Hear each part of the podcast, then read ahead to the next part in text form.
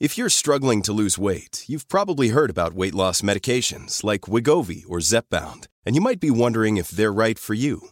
Meet PlushCare, a leading telehealth provider with doctors who are there for you day and night to partner with you in your weight loss journey. If you qualify, they can safely prescribe you medication from the comfort of your own home. To get started, visit plushcare.com slash weight loss. That's plushcare.com slash weight loss. plushcare.com slash weight loss.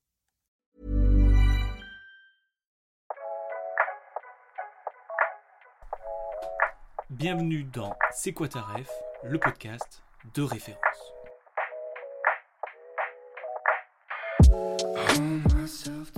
Le podcast est dans la bergerie.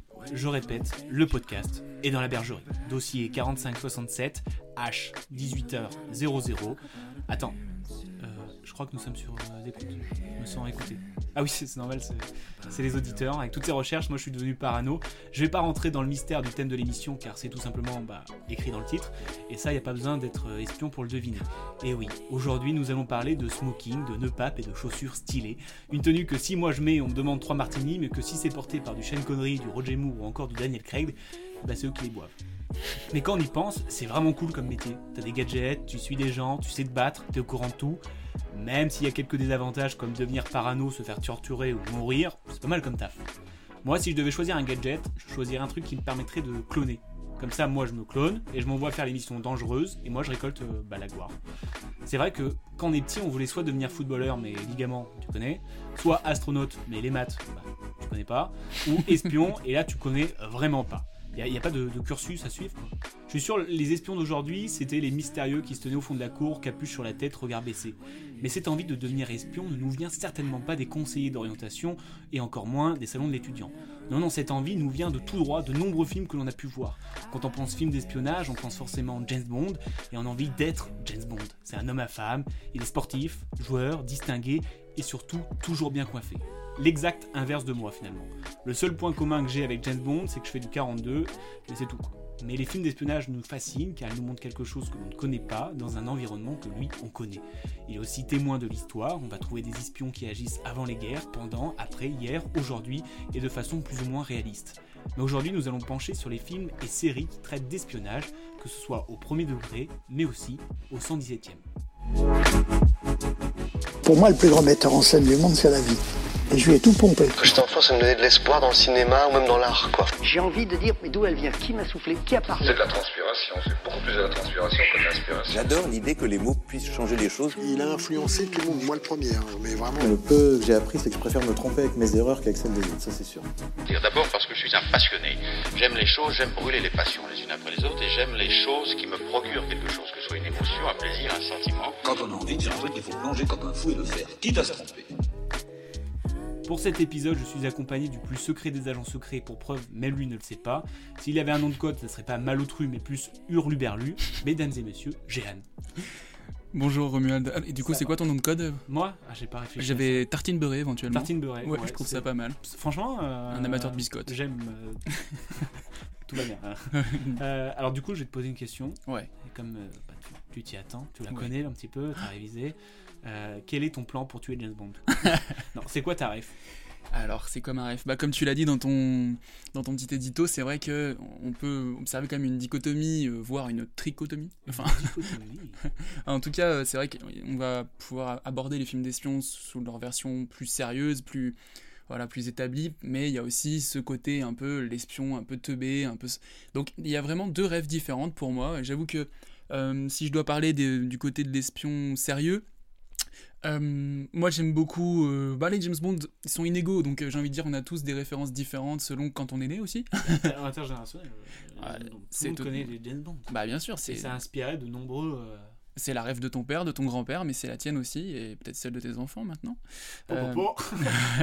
Non, mais voilà, c'est un truc un peu intergénérationnel. Donc, ouais, un peu de James Bond. Euh, c'est assez inégal parce que c'est vrai que les films d'espions, parfois, parfois, on peut avoir tendance si c'est pris trop sérieux, peut-être parfois s'ennuyer. Euh, je sais que tu as vu récemment un film qui s'appelle Un espion ordinaire avec euh, Benedict Cumberbatch. Où... Bah, je me suis pas ennuyé, mais c'était peut-être trop réaliste. Exactement. Mais c'est le jeu aussi. C'est le jeu. Donc euh, moi j'en avais vu un qui s'appelait Le Pont des Espions il y a quelques années que je trouvais très sympa avec Tom Hanks. le Bureau des légendes, bien entendu, on y, on y, reviendra un peu plus tard. Mais voilà, moi ce que je préfère quand même, c'est le côté parodie. Et là, on va pas se mentir, tout de suite dans, dans les références, il y a forcément OSS 117 et, et énorme référence. J'ai une question pourquoi on aime les films d'espionnage Eh ben c'est c'est un peu c'est délicat à expliquer. Il y, a, ce côté gadget, il y a ce côté imaginaire, il y a ce côté euh, enfantin presque parce que ben euh, ça nous c'est stylé bordel. ouais c'est stylé c'est stylé. On a envie d'être ce gars-là. On nous vend du rêve quoi. J'ai peut-être un élément de réponse. Ok. Euh, d'une personne qu'on aime bien qui s'appelle Christopher Nolan. On écoute. Qui euh, dernièrement a sorti Tenet, qui est un film d'espionnage. Et il paraît. Et donc du coup, bah, je te laisse euh, écouter. I've always loved the spy genre. I grew up watching the James Bond films. J'ai toujours adoré les films d'espionnage. J'ai grandi en regardant des films de James Bond et plus tard ceux de Bond ou encore John le Carré. Um, et toutes ces super représentations de l'espionnage dans la fiction et tout ce qui touche à l'évasion, et je pense qu'une grande partie de cela est pour moi cinématographiquement parlant, ce que les films d'espionnage a toujours permis, l'idée de voyage international, l'idée du glamour, le fait que l'on puisse aller dans des endroits au cinéma que l'on ne pourrait jamais aller dans la vraie vie, et vous donne l'accès à toutes sortes de choses extraordinaires que vous pouvez profiter par uh, procuration.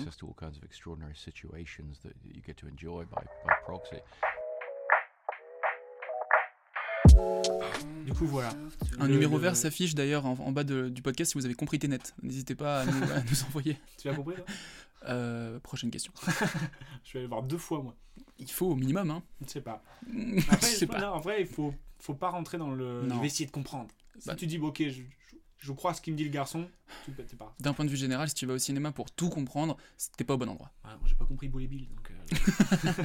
Boule, c'est le chien. Non, mais du coup, j'aime bien le fait qu'il parle euh, de c'est fantasmatique un petit peu. on se dit putain, c'est génial. Euh, on va dans des endroits, bah, on voit bien dans Tenet, euh, sur le bateau, dans les îles paradisiaques, dans des endroits qu'on ne connaît pas. Il traverse euh, le monde en entier, en long, en large et traverse, parce qu'il est espion. Mmh, bien sûr. Bah, c'est un peu ce qu'on demande au cinéma aussi. Alors, il y a bien sûr le, le cinéma naturaliste, réaliste, qui, qui fait partie de, du cinéma aussi, hein, si on a envie de voir ça. Mais il y a quand même ce côté rêve, ce côté imaginaire. Et quand on a passé toute la semaine au bureau, on a peut-être envie d'aller sur une plage paradisiaque le temps d'une heure et demie. Quoi. Bah ouais, on, on se dit, euh, ils font des trucs de ouf dans, euh, par exemple, un bureau, tu vois, un truc que tu vois tous les jours. Il y a des gens, ils font des trucs de ouf. Bah, les scènes d'action, euh, ça, ils jouent beaucoup. Mhm. un film d'espionnage sans véritable action, c'est pas vraiment un film d'espionnage. Surtout dans le film d'espionnage sérieux, comme du James Bond. Ouais, bien sûr. c'est plutôt cool. Donc, euh, ouais, c'est quelque chose qui fait rêver un petit peu. Tout à fait. Et il y a aussi le côté sérieux. Là, je reviens un petit peu sur le Bureau des légendes, qui est, qui est une série qui est super, super appréciée euh, ici en France et je crois même euh, ailleurs. et pourtant, c'est pas sensationnel comme série. Je veux dire, il n'y a pas de sensationnalisme. On n'est pas du ah tout dans, du dans le réalisme pur et dur. Quoi. On est dans le réalisme pur et dur. Il y a la plupart des, des choses qui se passent quand même dans un bureau, hein, à la DGSE. Donc, donc voilà. Et pourtant, euh, pour beaucoup, on reste fasciné. Euh, et j'ai un petit extrait d'Éric Rochant, qui est donc le, réalisateur du, Bureau des légendes et le créateur du Bureau des légendes. Entre parenthèses, il a également fait un film qui s'appelle Meubus avec euh, Jean Dujardin et un autre qui s'appelle Les Patriotes, avec lequel on reparlera avec notre invité tout à l'heure. Oh, mais qui est-il? On ne sait pas. Sait pas. donc on écoute. C'est clair. Euh, donc on écoute euh, Éric Rochant euh, qui nous explique pourquoi on est un peu fasciné par les films d'espions. Ce monde de l'espionnage est habité par des gens comme nous. Et c'est ça qui est intéressant de dire et de montrer. C'est des gens comme vous et moi qui, en fait, qui avons subi, qui, qui, on aurait suivi une autre formation pas celle de, de, journaliste, euh, de radio, mais vous, auriez suivi une formation d'espionne, d'agent du renseignement, et donc vous auriez acquis des techniques et des réflexes, et vous auriez aussi euh, appris des valeurs. Mais en fait, c'est vous et, c'est moi, et c'est ça qui m'intéressait de montrer. C'est voilà, des gens comme nous. Voilà, donc c'est vraiment le côté, ça se rapproche de nous. Euh, là aujourd'hui, on, est en train de vous faire un podcast, ça aurait pu être nous. C'est ça qui, je trouve, est intéressant aussi, et c'est pour ça, et c'est difficile à montrer à l'écran. Et c'est là où le bureau des gens des forces, c'est que vraiment, on a l'impression que ce gars-là, peut-être que nous, dans une autre vie, on n'est pas si différents finalement. Ouais, même, ça se trouve, c'est notre voisin, on croise dans la rue. Enfin, Il il il parce que il joue, je trouve qu'ils jouent bien, euh, bah, ils jouent tous bien, mais genre Kassovitch, je le trouve euh, tr- très bon dans ce rôle. euh. Et pourtant, il, fait rien. Enfin, c'est-à-dire, il est très minimaliste. hein, Ouais, si c'est vous ça. voulez. Et c'est ça qui est génial. Bon, c'est le plus difficile à faire au cinéma, c'est de ne rien faire. C'était Robert De Niro qui disait si vous voulez bien jouer, il suffit de ne rien faire. Et, euh, et c'est pas faux quand vous regardez un petit peu. Et euh, d'ailleurs, c'est juste une vidéo que je, je suis tombé sur une vidéo euh, dans, dans mes recherches qui s'appelle, c'est sur la chaîne Melty. Mm. euh, les vrais, un ancien espion analyse les films de séries sur l'espionnage. Oui. Et donc c'est un vrai espion qui euh, bah, parle de, de- de ces séries et justement le DGSI, euh, enfin le, DGSE la, la DGSE pardon, le bureau des légendes, Ouais. c'est peut-être le plus réaliste parce qu'il faut il y, a, il y a beaucoup de. Il disait que c'était 90%. Au début, c'était 90% au bureau Bien et sûr. 10 sur le terrain. Et après, quand tu pars en mission, c'est c'est l'inverse. Mais il y a beaucoup de missions de bureau, de recherche, de faire des dossiers et tout ça. Ouais, ouais. Et, euh, y a le c'est un côté qu'on avait rarement vu aussi dans les films d'espionnage. Euh, on enlève les gros bras et les, euh, les, bagarres et tout ça. Il y a même une scène dans, bah, justement dans le bureau des légendes où euh, le, le gars se fait frapper. Mathieu, Kassovitz, ouais. Malotru se fait frapper. Et il disait bah, le truc c'est d'apprendre à se faire frapper. C'est pas, Oui. c'est pas se battre. Donc euh, ça casse toute la construction du film d'espionnage de base. Et- Un espion, il est pas censé se battre parce que sinon, il, ça veut dire qu'il sait se battre. Il est grillé, exactement. Si c'est un mec normal, euh, généralement, il prend les coups. Et pour finir la petite, la petite partie sur le bureau des légendes, il faut savoir que jusqu'au 8 août, vous avez euh, une exposition à la Cité des Sciences. C'est un petit peu quand même, euh, ça consacre un peu la série quand même, ça, parce que ça des, veut des dire. vrais décors. euh, Ah ouais. des- des- c'est la, la DGSE. Ouais, c'est- les décors de certains décors de du bureau des légendes et c'est une espèce de simulation en fait, euh, comme si euh, la sécurité euh, française avait été euh, infiltrée, etc. Bref, Euh, c'est jusqu'au 8 août, c'est à la Cité des Sciences à Paris. Si vous y êtes, n'hésitez pas à, je crois aussi, ils font, en ce moment, je Y vois pas mal de pubs euh, sur un escape game euh, Oui. de, la, de la DGSE E avec Malotru et tout ça. Ouais, ouais. Donc c'est marrant, ça fascine. euh, comme quoi, même quand t'es réaliste de ouf, ça fascine aussi. Parce que, le- parce que tu te dis, bah, putain, c'est la vraie vie, c'est vraiment ça qui se passe. c'est ça. Alors que l'autre, tu rêves plus que- qu'autre chose. Quoi. Grosse Et, consécration. euh, moi, je vais poursuivre avec une de mes rêves, qui parce que je suis pas un grand fan des James Bond. Si je- Ouais. si j'en loupe un, c'est pas grave. Ouais, moi non plus. Mais euh, il y a un truc que je peux pas reprocher aux James Bond, bah c'est ça. See reflections on the water, more than darkness in the depths. We have all the time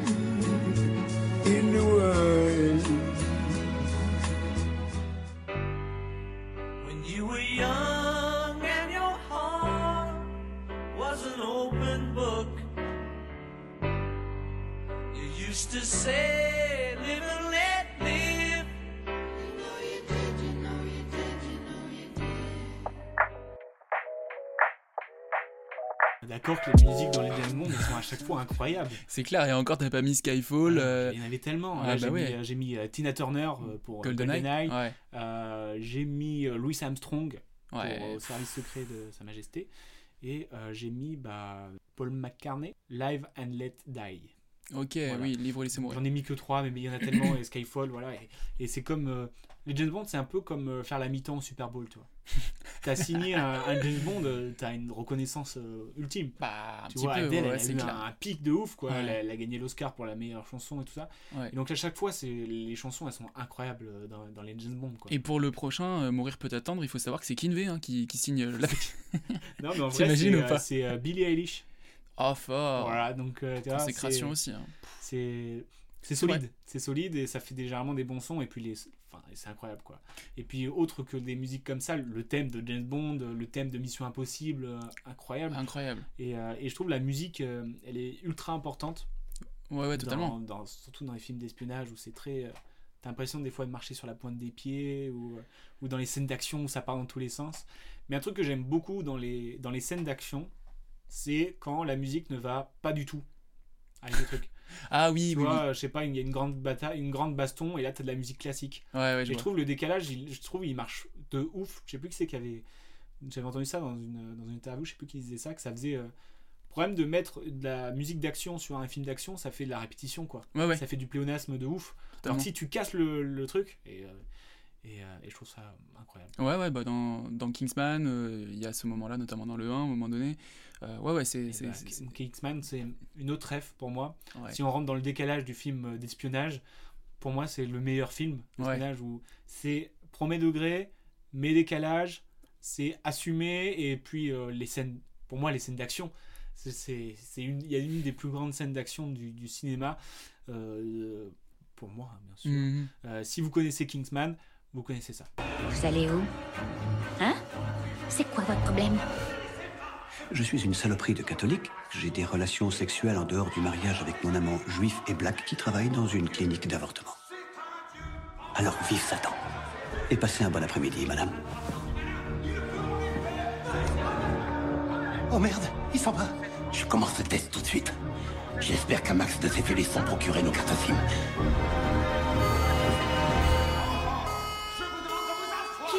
Cette église Quittez cette église comme l'infidèle que vous êtes Vous êtes, vous êtes, vous êtes. Peut plus vous sauver maintenant Vous mangerez vos bébés Vous vous noierez dans le sang du Seigneur Il ne vous sauvera pas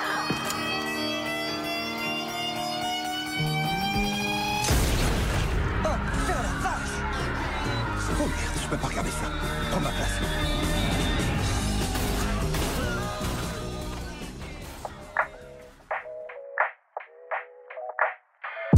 Cette scène, généralement, euh, je me la regarde juste pour le plaisir. C'est- dans, pour ceux qui connaissent, c'est dans l'église où il y a un sort, ah, c'est un faux euh, long plan séquence où le gars il tue toute l'église, clairement. Ouais, ouais, ouais. Et ça va dans tous les sens. euh, Les mouvements de caméra sont, sont incroyables. Avec la musique, bah, comme je disais, un petit peu en décalage aussi. Et je trouve que ça fonctionne de ouf. Et, Ouais, la chorégraphie est super maîtrisée par, euh, par l'acteur et tout, c'est très fort. Ouais, et ce qu'il y a aussi dans, dans le bar aussi, je sais pas si tu te souviens, où il ferme la Oui, porte oui, avec oui. le verrou et bah bah bah, Avec ça le part dans tous les sens. ouais, ouais, je vois très très bien. Et, et dans le même style que Kingsman qui, qui, qui est euh, connu, maintenant reconnu, euh, comme film d'espionnage un peu badass, il y a aussi un film qui est un peu moins connu, qui est sympa, qui s'appelle euh, Agents très spéciaux, le, film, le, le titre français. J'adore quand on change les, les titres anglais pour mettre... euh, bref. C'est, Euh, euh, C'est euh, Agent de Respect. mais en plus, ça s'appelle Code Uncle. En... Rien à voir. Non, mais vraiment. Alors, Uncle, c'est un acronyme, je sais plus exactement ce que ça veut dire, mais c'est un film avec Armie Hammer et euh, Henry Cavill. Et c'est pareil, c'est un peu dans la même vibe que Kingsman. À dire. Sans le côté, euh, sans le côté euh, comment dire, euh, hardcore au niveau de la signature euh, du réalisateur de, de Kingsman, qui est un peu gore de temps en temps. ouais. C'est un peu violent. Là, c'est un peu moins violent. Par contre, en termes d'espionnage, c'est peut-être encore un peu plus précis. Et je vous le conseille, c'est un, c'est un très bon film, je trouve, euh, dans le côté badass, quoi. Dans le, dans le Et côté bah, dans la même veine, euh, dernièrement, il y a pas si longtemps que ça, en début d'année, c'était Nobody. C'est avec l'acteur Bob Odenkirk qui joue dans le spin-off de Breaking Bad. Enfin, il fait l'avocat un petit peu bon, brigand, quoi, qui est euh, Better Call Saul. Et euh, là, c'est pareil, c'est vraiment assumé de ouf. Et donc, c'était un ancien espion qui s'est rangé dans, dans la vie normale.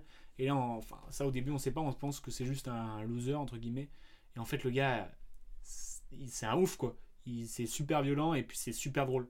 Donc, Mhm. euh, c'est tout en décalage et tout. Et je trouve le fait que ça soit grave assumé, ça fait un film euh, trop bien, quoi. Mhm. Genre, un truc tout con, euh, ils sont en train de se battre dans une usine, ils tuent plein de gens partout. Et là, t'as un panneau avec écrit. euh, euh, 13 jours sans accident, il prend le temps d'effacer, il met un zéro, tu vois. et c'est c'est que des, des petits détails comme ça que je trouve grave assumés et, et grave, grave marrant. quoi. Ouais, ouais. C'est clair que c'est- ça, ça fait des petits détails qui, qui font la diff, quoi. Et, euh, et donc, euh, on a le décalé, mais on a aussi le, le assumé complètement où on rentre pile dans la comédie. Ouais. Et euh, pour faire le lien, je te propose cet extrait. Je te dis pas ce que c'est, je te dis après. Essaie de, de deviner. Bond! Say, Mr. Bond! Catch you later, perhaps. Right. Nigel Smallfoot, British Embassy, Nassau. How'd you do, Nigel? Sorry I'm late. But as you're one of these undercover Johnnies, I took a precaution of not being followed. And that's why you shouted my name across the harbor. Oh, God, did I? Oh, I'm sorry. Kozako. Est-ce que ce serait pas Johnny English? C'est Johnny English. enfin, c'est Rowan Atkinson. Rowan Atkinson, C'est son premier rôle au cinéma et c'est dans un film de James Bond. c'est incroyable. Ouais. Il donne la réplique à Sean Connery pour son premier film euh, au cinéma. Et, euh, et donc, euh, lui qui après a fait vraiment euh, une parodie, entre guillemets, de, de James Bond avec Johnny English. Et je trouve le lien est, est- est top. Ah, mais parce que là, il est, est dans un James Bond, un vrai James Bond. C'est lui. Ah, mais je pensais que c'était déjà non, sur. Johnny English. Non, ah ouais, c'est- fort. il, il est tout jeune, il donne la réplique à, à Sean Connery. Ah, le lien est fort, ouais, c'est clair. Et, euh, et juste après, il a fait. euh, Mr Bean, et du coup, bah, que. Mr. Bean, voilà, euh, avec. celui-là qu'on sait qui est, quoi. Oh, ouais, exactement. Voilà. Et donc, Ouais. du coup, on a eu le droit après à plein de comédies, plein de parodies. euh, Bah ça, ça a été le début de ça a été le début de quelque chose aussi Johnny English euh, il y a il y a bien entendu Austin Powers euh, qui est une grosse grosse ref aussi à ce niveau-là il y a il y a Cody Banks Cody Banks. avec Frankie Muniz l'acteur de Malcolm pareil il y en a eu quelques-uns Bon voilà, ils sont pas tous aussi réussis euh, les uns que les autres, mais euh, il y a une vraie culture comme ça en en, France en Angleterre. aussi, Et, en France aussi, bien entendu, bien Ah, entendu. vas-y, je te laisse en parler. euh. Euh, bah oui, mais on va forcément parler d'OSS 117 qui est une grosse, euh, grosse référence pour tous les deux et je pense pour beaucoup, beaucoup de monde qui nous écoute. Je pense que tout le monde est capable de faire une réplique. à Bah c'est ça. Vous- si- si- bon, à minima, parce qu'il y en a peut-être certains qui sont capables de se parler une seule journée avec que des répliques d'OSS aussi, tu vois. Ça peut être un joli défi de Je- parler qu'en OSS. Ça peut le faire. Il y, a- il y a un truc qui est sorti comme ça sur internet où il y a quelqu'un qui était sur Tinder et il draguait que avec En des, avec des répliques. Mais genre il s'était imposé ça comme règle. Je sais pas si ça t'arrive à draguer avec ça aujourd'hui. Mm, là. Il n'avait pas eu de date, non, je crois pas. Non, mais voilà. Alors après, bien sûr, on- ce serait trop simple de dire, euh, waouh, on adore OSS, on va vous passer toutes les répliques et puis on fait un. On, on a essayé un petit peu de, de décrypter pourquoi euh, on aimait euh, Pourquoi ça nous parle, pourquoi ça nous touche et pourquoi surtout, en tout cas pour les deux premiers, on, on a hâte que le troisième sorte. euh, pourquoi on trouve jamais ça offensant, en fait, parce qu'au final, il dit des horreurs. C'est le pire. C'est le pire. Et euh, on a essayé de se demander pourquoi on le trouve jamais offensant. Et euh, il y a une chaîne YouTube qui s'appelle euh, Calmos, la chaîne. EO. EO, Calmos? Je vous... et Ça s'appelle, la vidéo, si je vous la conseille en entier, ça s'appelle Comment est votre second degré? Et, euh, et j'ai sélectionné ce petit extrait qui, je trouve, est assez parlant. Car le but est surtout de coller à l'idée générale que le spectateur se fait du cinéma de l'époque. En cela, les OSS 117 de Michel Hazanavicius s'écartent de la tradition parodique pour une forme de comédie plus raffinée, un pastiche. Un postiche Non Hubert, un pastiche. De l'italien pasticcio, qui veut dire pâté, le pastiche au sens strict repose sur l'idée de mélange. Il consiste donc non seulement à imiter un genre, mais surtout à le confronter à un contexte inhabituel, comme une sorte de remix cinématographique. C'est par exemple la logique du western spaghetti qui s'inspire du genre américain ultime pour le passer à la moulinette de l'opéra et de l'iconographie catholique. C'est aussi la démarche d'un Brian De Palma qui confronte des motifs empruntés chez Hitchcock, Coppola ou Antonioni à l'esthétique du cinéma bis des années 80. A l'inverse de la parodie, le pastiche ne cherche pas à saboter ses références, mais au contraire à les restituer fidèlement pour mieux les mettre en perspective. Comme le résume la critique Ramona Curry, la parodie déconstruit, le pastiche reconstruit. Le matériau original ainsi reproduit est alors soumis à un regard neuf, un second niveau de lecture. Donc si on vous demande, euh, OSS n'est pas en fait une parodie, euh, c'est plutôt un pastiche. Et voilà, c'est entre la caricature et la reproduction. Euh, Ouais, parce que ce film sort à l'époque où il est tourné, euh, ça, ça, ça aurait pas eu le même effet quoi. C'est exactement ça. C'est-à-dire que euh, si on fait ce film-là avec quasiment, bon là on, on grossit quand même vachement le trait sur, euh, sur Hubert Bonisseur de la Batte, mais si on fait quasiment le même film, je sais pas, dans les années euh, 60-70, ben, comme il est dans une époque où il y a beaucoup des degré, quoi. clichés qui sont acceptés, euh, c'est juste un film d'espionnage quasiment. Bon, je grossis volontairement le trait, Ouais. mais on n'en est pas loin. Et ce qui marche, c'est que euh, c'est une reproduction fidèle, avec euh, l'humour, etc. Et tout. Je veux dire, il, il représente quand même des choses assez dramatiques, hein, le personnage. Hein. parce que en fait, on, on se fout plus de la gueule de de bah, de, de Uber, Uber, Uber, ouais. Uber. J'ai faim. c'est ça. On se fout plus la gueule de, de Uber que euh, de qui lui se fout de la gueule, tu vois. On, on se dit putain ça c'est une autre époque et du coup on a le regard extérieur quoi. Ouais, exactement. Euh, c'est ça. C'est-à-dire que le personnage, en fait, il est caricaturé, mais pas tant que ça. C'est juste qu'il est mis dans une autre époque avec les autres personnages. Ce qui change, c'est que les autres personnages maintenant le trouvent ridicule dans le film. Tandis que dans les films d'espionnage des années 60-70, tout le monde avait accepté ce, Ouais. le, le côté un peu sexiste, voire pas qu'un peu, euh, raciste. Enfin, il a tous les vices en fait. hein. Ouais, C'est- une espèce de somme de tous les vices. Et euh, comme on se moque aussi de lui, euh, bah en fait, on, fait partie du, du tout. Et, Et il on est un peu. on s'identifie pas quoi. On s'identifie. Non, bah non. Non, on s'identifie pas. On est juste là en disant, mais il est vraiment trop con. C'est un peu ça, quoi. Le... Et du coup le- ça bah, ça désolidarise un petit peu euh, l'offense. En fait, on, on est tous ensemble En fait, c'est un peu genre euh, dans une salle de cinéma. euh, J'espère, j'ose espérer qu'on est tous ensemble en train de rire de lui, quoi. Ouais. Et, et pas forcément avec sur ce moment-là, quoi. On espère. on espère, quoi. Donc, euh, on essaie de trouver pourquoi, euh, pourquoi ça nous fait rire, au-delà euh, de toutes les répliques qu'on connaît. Bah ouais, c'est ça, mais c'est bah ouais, c'est- très intelligent la manière dont c'est fait parce qu'on se moque d'une génération, on se moque de, de clichés tout en se moquant de, bah, de nous. Bah, avant, ça. de nous avant plutôt. C'est ça, c'est une catharsis, ce qu'on appelle au théâtre. C'est que ça nous fait du bien aussi de se moquer de, de nous et de ce qu'on a pu être Du coup, en ça tant se trouve, que. dans, je sais pas, dans 30 ans, on aura des films sur notre génération. Eh bien, tout à fait. Et ça, c'est fort. Waouh. Waouh. Ah, dans 30 ans. Bientôt, dans 30 ans, il y aura, ça se trouve, il y aura un OSS 117. euh, Aujourd'hui, elle a DG. pourquoi pas Et pourquoi pas De toute façon, on va en reparler d'OSS 117. Oui. Parce qu'on a un invité euh, qui est un, un petit peu lié. Un petit peu OSS lié. 117. euh, je ne vous en dis pas plus, on vous le dit euh, tout à l'heure. Et mo- moi, je voudrais euh, revenir aux bases, pas des films d'espionnage, mais de nous. Ouais. Parce que euh, dès le début, on nous met dans le bain avec des films d'espionnage où là, vu que c'est les débuts, on nous fait rêver sur des, sur des choses, euh, on nous fait fantasmer sur l'idée du film d'espionnage. Bien sûr. Parce qu'il y a beaucoup de films d'espionnage pour enfants finalement, tu vois. Ouais.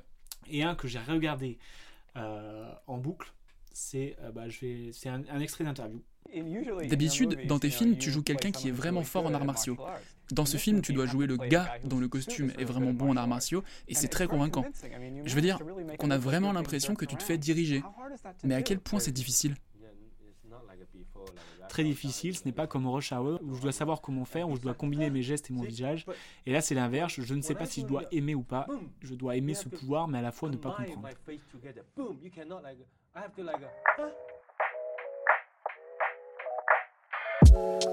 Et donc, je sais pas si tu as reconnu, si ça te dit quelque chose cette interview. Hmm, c'est Jackie Chan? Ouais, c'est Jackie Chan dans Le Smoking. Le smoking. Si, si, je l'ai vu, Ouais, bien sûr. C'est Ah un, ouais, chauffeur taxi, je crois, qui euh, tombe sur un smoking et le smoking fait qu'il bah, il sait se battre de ouf et, et que c'est un agent secret euh, euh, bah, trop fort parce qu'il il maîtrise l'art ma- l'art martial Mhm. à la perfection.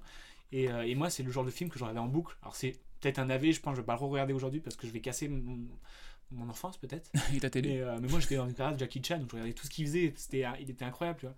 Et, euh, et là, donc, quand il était agent secret, t'avais envie d'avoir ce smoking, parce qu'en plus, ce smoking, c'est, euh, c'est bah, l'objet de, du, du super espion, super classe, d'une James Bond et tout ça. Et là, le voir enfiler dans ce smoking, t'avais envie d'être, de trouver, d'avoir ce gadget ultime, parce que il y a aussi, quand, dans les films pour enfants, il y a, il y a beaucoup plus euh, l'esprit gadget Exactement. que dans les films euh, d'aujourd'hui où c'est vachement sérieux. Le gadget ça s'appelle une arme, tout simplement. Mm. et là, il y a vraiment. euh, les- on joue vachement avec les gadgets un petit peu euh, fantasques et tout ça. Et donc, bah, c'est incroyable. Ouais, ouais, carrément, mais là tu parles de, de- du smoking, ouais, on de- ouais, si on dit qu'on a 30 ans, enfin si on parle de moi, euh, ouais, je devais avoir euh, peut-être euh, 11-12 ans quand c'est sorti ce, ce- ce genre de film, mais il faut aussi se rendre compte qu'on est bi- biberonné à ça sans le savoir bien avant. Et là, euh, je te mets juste un petit générique, et si tu le reconnais, t'as eu la même enfance que moi. Allô? J'écoute, Jerry? Ah, merci Les Totally Spies, hein. Les Totally Spies, c'est-à-dire que les Totally Spies, c'est des espionnes. Ah, hein. bah, c'est quand même des, des- c'est quand même trois filles qui vont à la base au lycée hein, euh, et qui finalement se font aspirer par des poubelles, par des poubelles. euh, pour aller voir un gars qui fait salut les filles et qui et qui derrière va leur proposer des missions euh, totalement.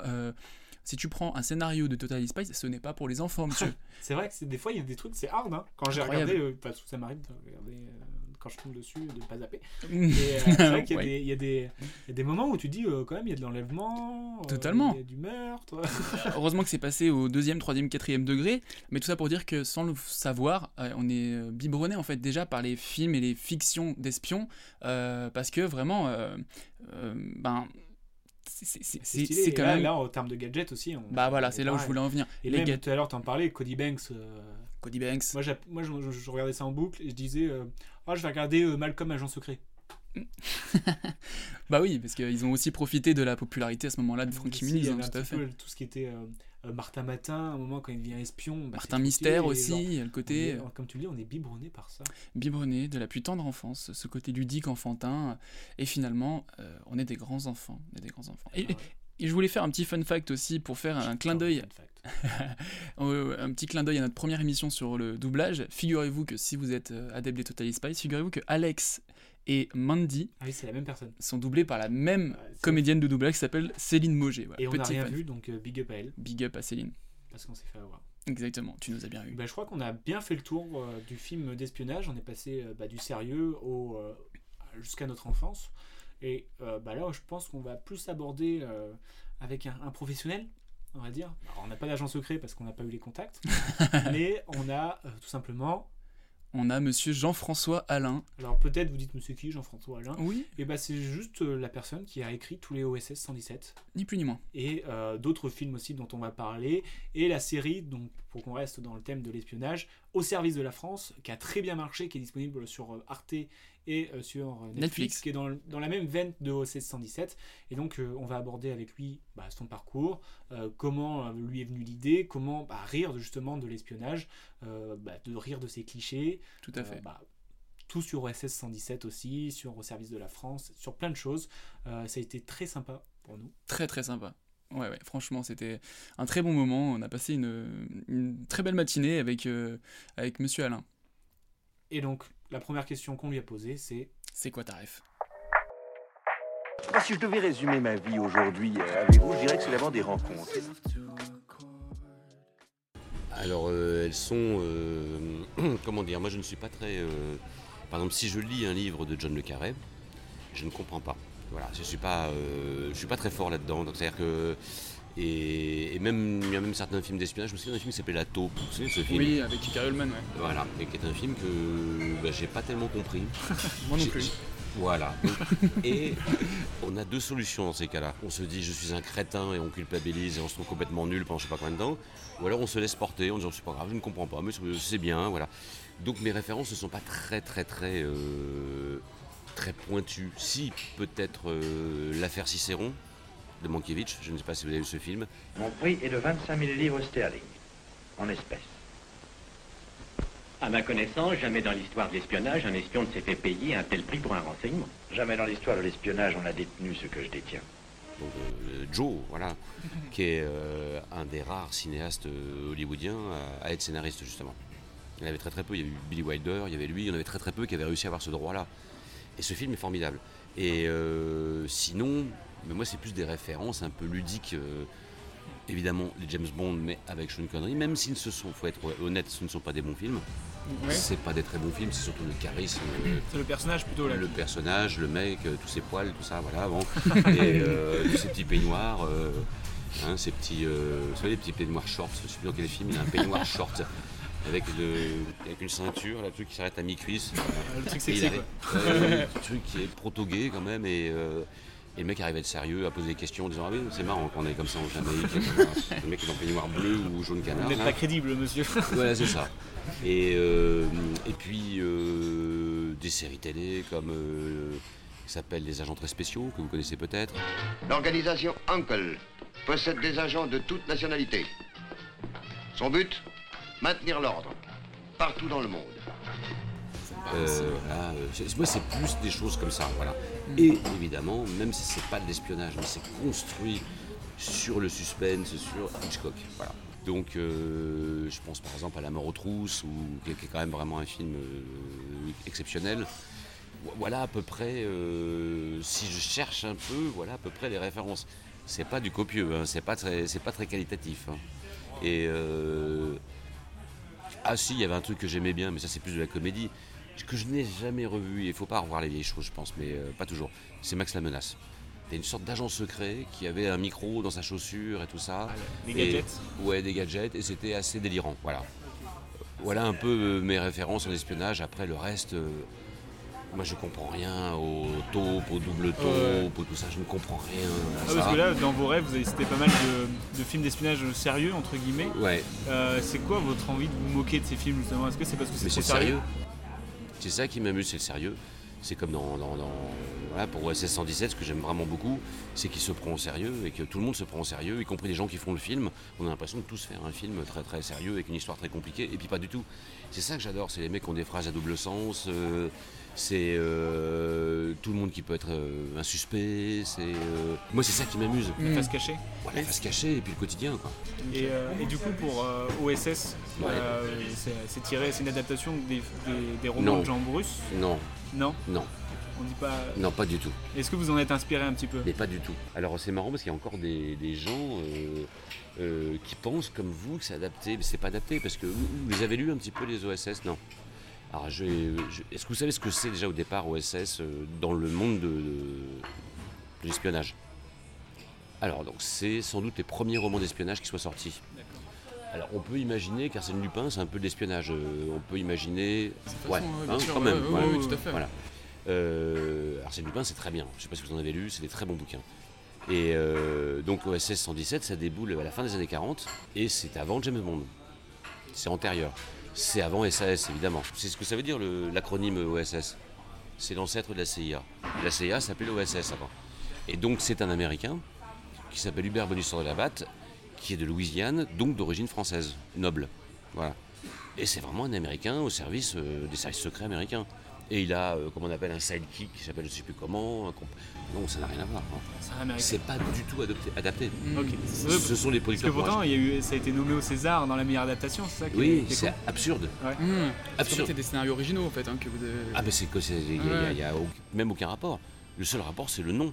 OSS 117 et Hubert Bonisseur de la Batte. Voilà. Et comme c'est c'est pas adapté, comment vous est venue l'idée de, de Alors faire un truc comme ce ça? sont les producteurs qui ont acheté le nom. Mm. Parce que eux, euh, leur père euh, avait ces bouquins-là chez eux. Donc ils ont trouvé ça chez eux et toute leur enfance, il y avait ces bouquins-là, ils en ont peut-être euh, lu un ou deux. Moi je connaissais le nom, j'en ai jamais lu. Euh, Voilà. Et euh, quand ils m'ont dit est-ce que tu as envie de faire un pastiche et non pas une parodie, parce que c'est pas une parodie, euh, moi l'idée me plaisait bien parce que je trouvais euh, parler de la France des années 60, ça me faisait beaucoup rire. Et puis j'ai commencé à en lire un. Et après, donc j'avais le droit d'adapter tous ceux que je voulais. Voilà. Et comment ça se fait qu'on vous a choisi euh, vous? Euh, c'est pas gentil comme question. Mais Ah mais je veux dire comment vous vous êtes retrouvé dans, ce- dans cette boucle de loterie, voilà, une sorte de comme le loto du patrimoine. ouais. Euh, non, parce que j'avais fait un film qui s'appelait Quasimodo del Paris, euh, que pas mal de gens ont aimé, qui avait un succès, que les ça c'est produc- vendu aussi comme une adaptation de, de Victor Hugo. Bah, Voilà, euh, par exemple. de Notre-Dame. Et que- qu'ils avaient vachement aimé, parce, parce que j'avais fait les guignols de l'info, qu'ils aimaient beaucoup, et ils pensaient qu'il y avait cette patte. euh, voilà. Et donc, moi, j'ai commencé à lire un bouquin, et je me suis dit, ben non, je vais pas adapter, parce que déjà, ce sont des livres sérieux, c'est pas des comédies, hein, les bouquins. C'est vraiment des bouquins d'espionnage. D'une époque où on voyageait beaucoup moins que maintenant, donc c'est tout est fantasmé. C'est-à-dire, on vous parle de l'Égypte, euh, c'est une sorte d'Égypte euh, un peu un, un Orient, euh, voilà, revisité. euh, voilà, euh, on vous parle de l'Algérie, c'est l'Algérie française, c'est machin. c'est- Bon, voilà, une époque où il y avait beaucoup moins d'avions et tout ça, donc ça faisait rêver les gens. Et c'est des archétypes, c'est des clichés, c'est des. Voilà. Donc je me suis dit, mais non, voilà, c'est ça qu'il faut faire. Il faut que je parle de la France d'aujourd'hui, mais en la mettant dans le passé et en utilisant tous les archétypes, un peu racistes, un peu misogynes, un peu. Voilà. euh, Le problème avec l'arabe, c'est que ce n'est pas facilement lisible. Hmm. Même au niveau du son, hein, on sent. Oui, non, mais enfin, c'est joli, enfin, c'est joli quand même. L'arabe est parlé par des millions de personnes. Et son écriture est un art. Hein? Des millions? Des millions, hein, vous êtes charmante. mais Vous voyez ce que ça fait déjà un million, Armina? Pour revenir sur euh, OSS, euh, vous avez dit que c'était les producteurs qui vous ont contacté, c'est Ouais, ça? ouais. Est-ce que du coup ils vous ont dit euh, bah, il y aura Jean Dujardin? Est-ce que Non. Non, c'est moi qui ai écrit pour Jean. Vous savez Ah. que vous savez que c'était Non. C'est-à-dire que les, les producteurs euh, faisaient un film à l'époque qui s'appelait Brise de Nice. Voilà. Et ils m'ont dit on fait Brise de. Nice Ouais. Jean Dujardin, est-ce que tu connais Jean Dujardin? Et je ne connaissais pas trop. Il faisait un gars et une fille à l'époque. Donc j'ai regardé un gars et une fille pour voir. Et, euh, et je trouvais qu'il avait une voix géniale. Et je trouvais qu'il avait un physique assez marrant. C'est-à-dire qu'il a un physique euh, un peu ancien, un peu de Ouais. notre époque. Voilà. C'est vrai. Et, euh, et donc, bah, je me suis mis à écrire pour lui, parce que comme moi, j'ai écrit très longtemps pour les Guignols, et quand j'étais au Guignol, on imitait les voix tout le temps. Donc, je me suis, mis- je me suis mis à imiter du jardin, sa façon de parler. Et quand j'ai donné le, scénario au producteur, ils m'ont dit, mon direct, t'as écrit pour Jean. Je dis, bah ouais, j'ai écrit pour Jean. Voilà. sans que sans que vous disiez que c'était pour Jean, ils avaient remarqué que c'était pour Jean Ouais. Dujardin Ouais, ouais. Ah ouais, fort, c'est que vous avez Oui, enfin, oui, mais c'est aussi parce qu'il sortait d'un tournage avec lui aussi. Peut-être Ouais, il il, a était à peut-être fond une avait dans l'oreille. Voilà. Et puis, euh, non, pour le réalisateur, on a, on a, on a essuyé euh, beaucoup, beaucoup de refus. Sur le premier, ouais, beaucoup, beaucoup de refus, vraiment. Et, euh, et comme on n'avait pas de réalisateur, on avait Jean, et on avait un scénario, on avait M6, tout ça, on n'avait pas de réalisateur. Et c'est moi qui ai pensé à Michel, que je connaissais depuis très longtemps. Vous avez, vous avez tourné avec les, les amis aussi euh, J'ai écrit un petit enfin, enfin, j'ai fait une consultation. ouais, ça. j'ai pas vraiment coécrit. Ouais. C'est marrant, je l'ai revu il y a pas longtemps. Ah Ouais, je l'ai pas revu depuis l'époque. Et il y a des trucs bien dedans. Le film Ouais. n'est pas réussi, mais il est truc bien. Et du Donc coup- voilà l'histoire. et du coup, vous avez pensé à Michel J'ai pensé à Michel parce que, parce que je l'avais connu à Canal, parce que, parce que je sais que c'était un grand formaliste. C'est un formaliste. Et euh, donc je lui ai fait lire le scénario, mais euh, et il a adoré. Et je lui ai dit, bah écoute, il y a peut-être une petite possibilité, parce qu'on n'a pas de réalisateur, on va voir. Et puis un jour, on a déjeuné avec lui, avec les producteurs. Puis c'est comme ça que ça s'est fait. Voilà. Et euh, est-ce qu'il a réécrit un petit peu avec vous? Ah oui, mais ça c'est la tradition. Ouais. C'est toujours, euh, on a fait ce qu'on appelle euh, une adaptation, c'est-à-dire on a fait une version de tournage. C'est-à-dire euh, après, parce que Michel c'est un auteur aussi, donc Michel qui sache s'il est à l'aise avec tel ou tel truc, ou tel truc qu'il ne comprenait pas, ou, ou me pousser plus dans l'écriture, ou puis après on rentre dans les prérogatives financières. Si on est trop cher, il faut couper des scènes, enfin, voilà, oui bien sûr. Et du coup, euh, du coup, le moi, premier je a très bien marché. Je l'ai écrit à 90% le premier. Ouais. Et le Oui. deuxième on l'écrit ensemble. Ouais, Ouais. Le deuxième a mieux marché encore. Et euh, est-ce que du coup, euh, c'est le fait qu'il y ait peut-être vu que ça a marché, il y avait plus de budget et vous avez vu les choses peut-être plus en grand ou, euh, ou Moi, pas je trouve spécialement hmm, il y a eu plus de budget. À mon avis, le film est trop cher. Et ouais, je pense que le film est trop cher. Je pense qu'il y a des trucs dont on n'avait pas besoin. Et euh, je préfère le premier, moi. Voilà. Voilà. Et le troisième Alors le troisième est moins cher. Et euh, moi, je peux pas vous dire, mais je- les gens l'aiment beaucoup, le troisième. Ok, d'accord. Hubert, n'êtes-vous pas le meilleur? Je vous répondrais oui, ça serait de la prétention. Je vous répondrais non, ça serait de la bêtise. Que savez-vous de l'Afrique? Les Africains sont joyeux, sympathiques, rigolards.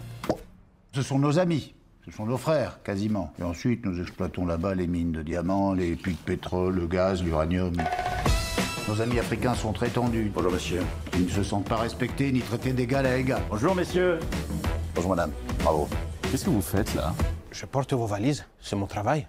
Mais qu'est-ce que c'est que ces préjugés? Est-ce que vous avez senti une différence entre euh, le travail avec Azanavicius et Nicolas Bedos? Ah bah oui, ce sont deux fous différents, donc euh, voilà.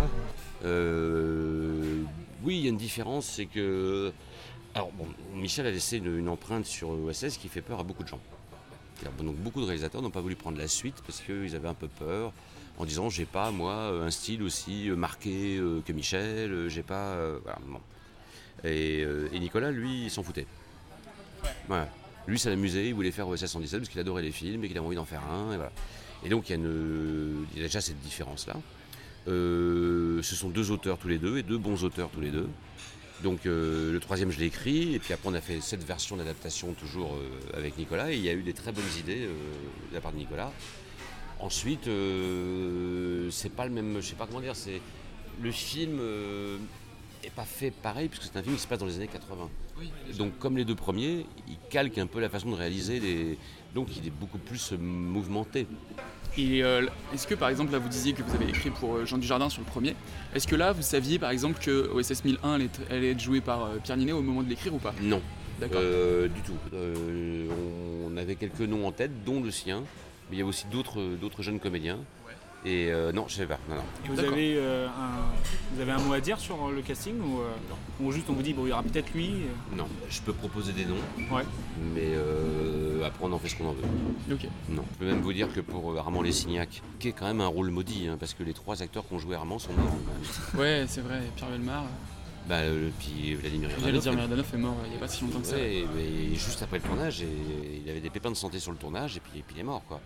Et euh, non, moi j'avais pensé, alors, alors ça, ça va aller dans le sens de ce que je viens de vous dire. Moi j'avais pensé à Jean-Pierre Bacry, alors vous voyez. bon. Ben oui, oui. mais- bon, ben voilà. Il y a un problème de timing là. On a un problème de mort. hein. Oui, oui, vraiment, ouais, c'est le rôle maudit. Hum. Mais c'est un point tel, mais non mais vraiment rôle maudit parce que c'est un point tel qu'on se- parce qu'on avait Michel Aumont qui devait jouer. euh, Donc quand on fait le premier OSS, euh, on contacte Michel Aumont. C'est Michel qui voulait que Michel Aumont joue, euh, voilà. Vous voyez qui est Michel Aumont Oui. Super comédien qui sait justement faire euh, très très bien euh, le Il deuxième il aurait degré. été super, ouais, super. ouais, c'est vrai. Et euh, Michel Aumont dit euh, là il a pas tellement envie. Bon. Voilà.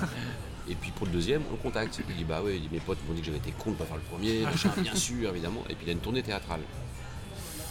Et puis voilà. Et puis il est décédé, ouais. Voilà.